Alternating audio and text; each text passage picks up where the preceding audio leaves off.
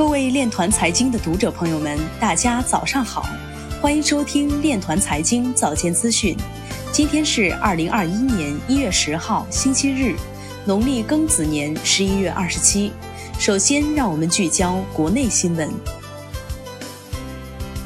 国务院联防联控机制一月九号召开发布会，介绍近期疫情防控和疫苗接种的相关情况。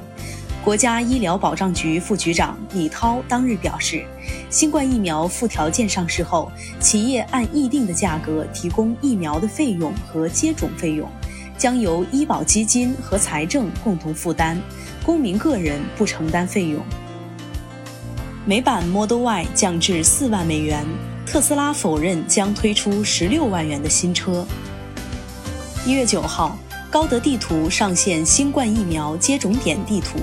提供新冠疫苗接种点查询、导航等服务，方便需要接种新冠疫苗的重点人群便捷找到周边的新冠疫苗接种点。据外媒报道，苹果 App Store 2020年总收入超过640亿美元，同比增长28%。接下来，让我们走进区块链领域。兰博基尼目前已经支持用户在购车时使用加密货币进行支付。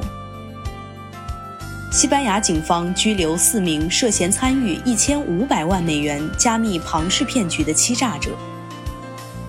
据新华社消息，青岛市劳模区块链服务系统近日启动。江西农商银行运用区块链平台成功办理首笔出口应收账款融资业务。以太坊的市值十年内可能超过比特币。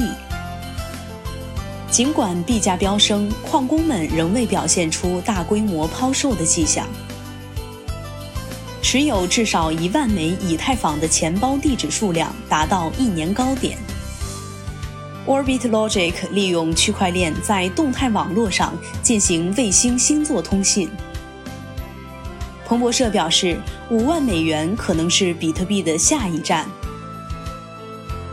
一月九号，《经济日报》发文指出，分析人士警告，投资者应警惕比特币市场的投机性风险。这一方面是因为比特币市场规模仍然偏小，易于操纵；另一方面是因为全球迄今尚未建立健全的比特币市场监管机制。可以预见，二零二一年。比特币市场仍将被巨幅波动、超高收益率、反法币和中央银行体制等标签萦绕，防范烂炒比特币进而推高系统性的风险，应当成为全球金融监管者和市场参与者的共同责任。